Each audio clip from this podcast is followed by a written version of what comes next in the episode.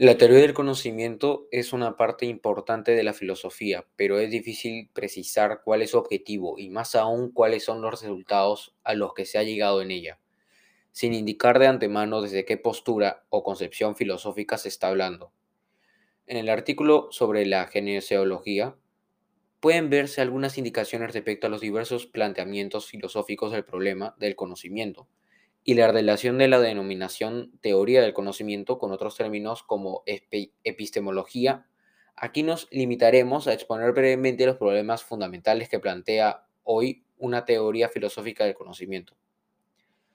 De un modo general, podemos entender por conocimiento todo saber que se puede justificar racionalmente y que es objetivo. En este sentido, podemos distinguir el conocimiento de la mera opinión de la creencia o de la fe o de las ilusiones de la imaginación. El conocimiento, por parte, fue concebido ya desde la antigüedad de dos modos diferentes, bien como una imagen o representación mental del objeto conocido, por los estoicos, por ejemplo, o bien como una preposición verdadera, como es el caso de Aristóteles,